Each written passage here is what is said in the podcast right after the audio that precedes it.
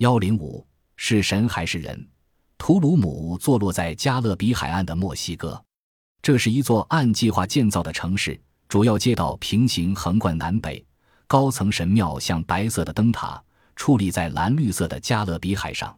今日的图鲁姆已是一片荒凉的废墟，游客也鲜为光顾。专家认为，图鲁姆的神庙中供奉的是风神。石雕花石极具艺术性，完全不像一只辛勤采蜜的蜜蜂。而是一个长着人脸的下凡的神，蜜蜂应该向上飞，可是头上的盔甲却是冲着地面。图鲁姆神庙的浮雕已很难辨认，却总能看到飞翔的蜜蜂，鞋子放在托盘一类的东西上，胳膊弯曲着，拳头紧紧地攥着，像是在拉操纵杆。左右翅膀线条流畅，颇具风格。戴防撞头盔的工装裤让这位天上来客变得更帅了。一只蜜蜂。我想大家都会错了意。从图鲁姆的石雕花饰中可以看出被误解的技术。相信没有哪个装饰雕刻工匠见到过头朝前飞下来的生物。宗教传说告诉他们，佩戴神秘事物的全能者白天上来。这种神秘的全能者许诺将重返人间，人们也渴望着来自天外的全能者早日回归。在墨西哥城埃莫西约别墅附近的拉文塔考古公园中，坐落着一座魁梧粗犷的头像，头盔紧紧地箍着。人们是在几公里外的沼泽地里发现他的。是神、祭司、武士，不得而知。这个公园里还有一个巨龙雕像，也值得研究。戴头盔的人坐在龙肚子里，右手握着一根像摇杆的棍子，头上悬着一只四方盒子。他该不是要把这个喷火的大家伙改装成飞行器吧？最后是三号石柱，柱高四百二十七米，宽二百零三米。遗憾的是，石柱的大部分已经破碎，但仍可看到上边的右边雕着一个戴头盔的人形，手向下垂，像是在教诲他人，腿却向上翘着。在教堂里画的下凡小天使和这没什么两样，或许。埃因西约别墅拉文塔考古公园三号石柱的雕刻工匠是仔细观察过一番全能者的风采的。小岛三迷，地中海上的马耳他岛，位于利比亚与西西里岛之间，它距两地不足一百公里。在马耳他岛上有三个神秘的谜，得说这是三个异乎寻常的谜，因为其神秘性并不仅仅是考古学意义上的。第一个谜是有关地面上的一些奇特轨迹。这些轨迹看起来像是某种轨道，当地土著人称之为大车印。这种奇特的轨迹到底是什么？众说纷纭，如车辙、球状物体运动的轨迹或单只轮子所留下的。但在考虑了大约二十种如此这般的想法和几乎同样多的猜测之后，我们发现没有一种理论站得住脚。不得不承认，这个轨迹，这个位于马耳他岛上的车辙，确乎是史前留下的谜。在马耳他岛上大约有三十座神庙，因此最近有人提出，这个奇特的轨迹用于将巨型石雕运往正在建造中的神庙。这个猜测也难以站住脚。轨迹离最近的神庙尚有一公里之遥。马耳他岛上的这些轨迹一直延伸到地中海，即使在水深四十二米的地方，潜水员还能看到。这是否意味着马耳他岛的下陷？我认为这是不可能的。这里我提出一个大胆的设想：我们的宇航员在月球上留下过车辙，月球车也曾在月亮表面四处行走。马耳他岛地面为风化的石灰岩，它在潮湿的时候非常松软。也许就在这期间，某种不明飞行物曾经以某种方式接触过马耳他岛的地面。在马耳他岛上，人们把蒙纳亚德拉神庙称为太阳神庙，它足足比海平面高出四十八米。蒙纳亚德拉神庙的整体轮廓看起来如同一片三叶苜蓿的叶子，宽约七十米。一个名叫保罗·麦克列夫的马耳他绘图员曾经仔细地测量过这座神庙，并由此得出了一个极其令人震惊的结论：在夏至的日出时分，太阳光擦着神庙出口处右边的独石柱射进后面椭圆形的房间里，正好在房间左侧的一块独石柱上形成一道细长的竖直光柱。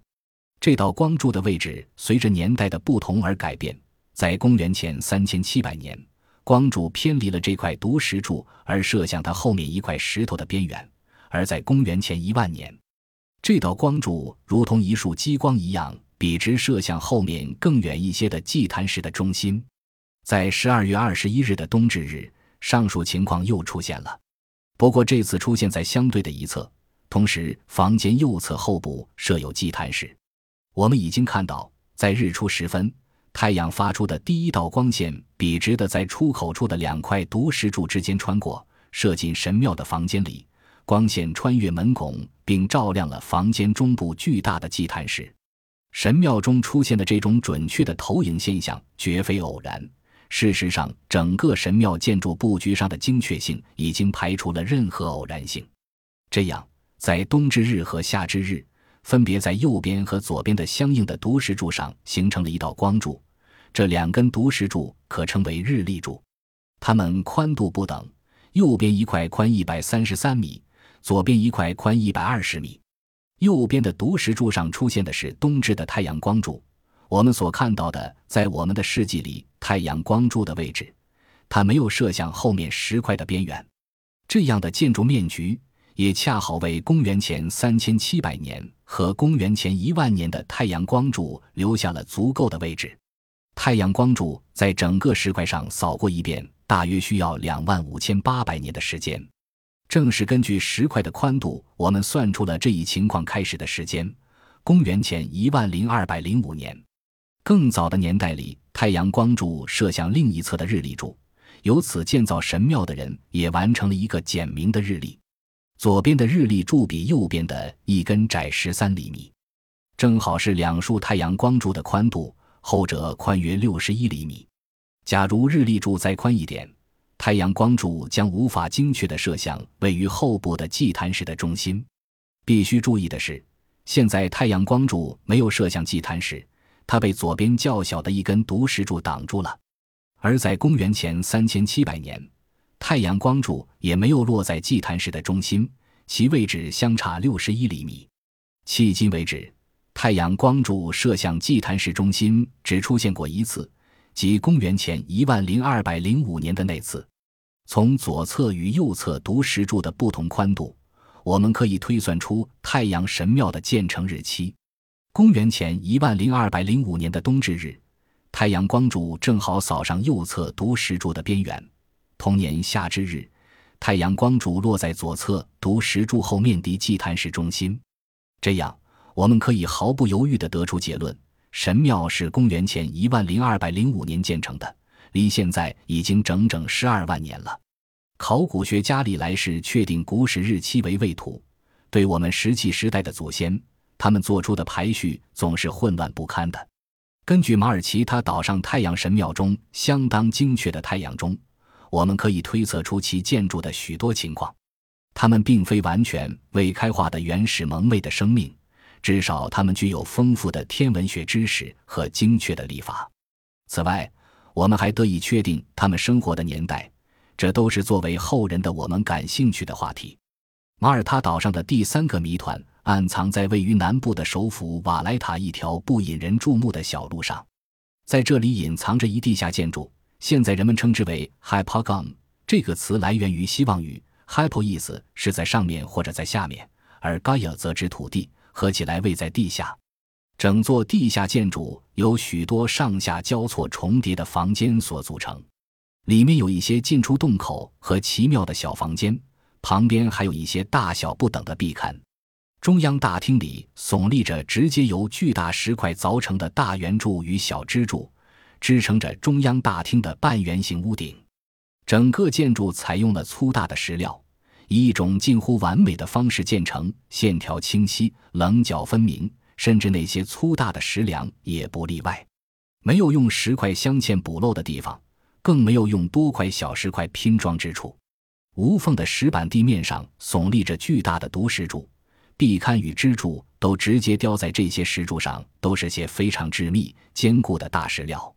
整个地下建筑共三层，最深处离地面十二米。建筑者持石锤工作，因为在马耳他岛上根本没有黑曜石及火石。这座地下建筑的设计者是谁？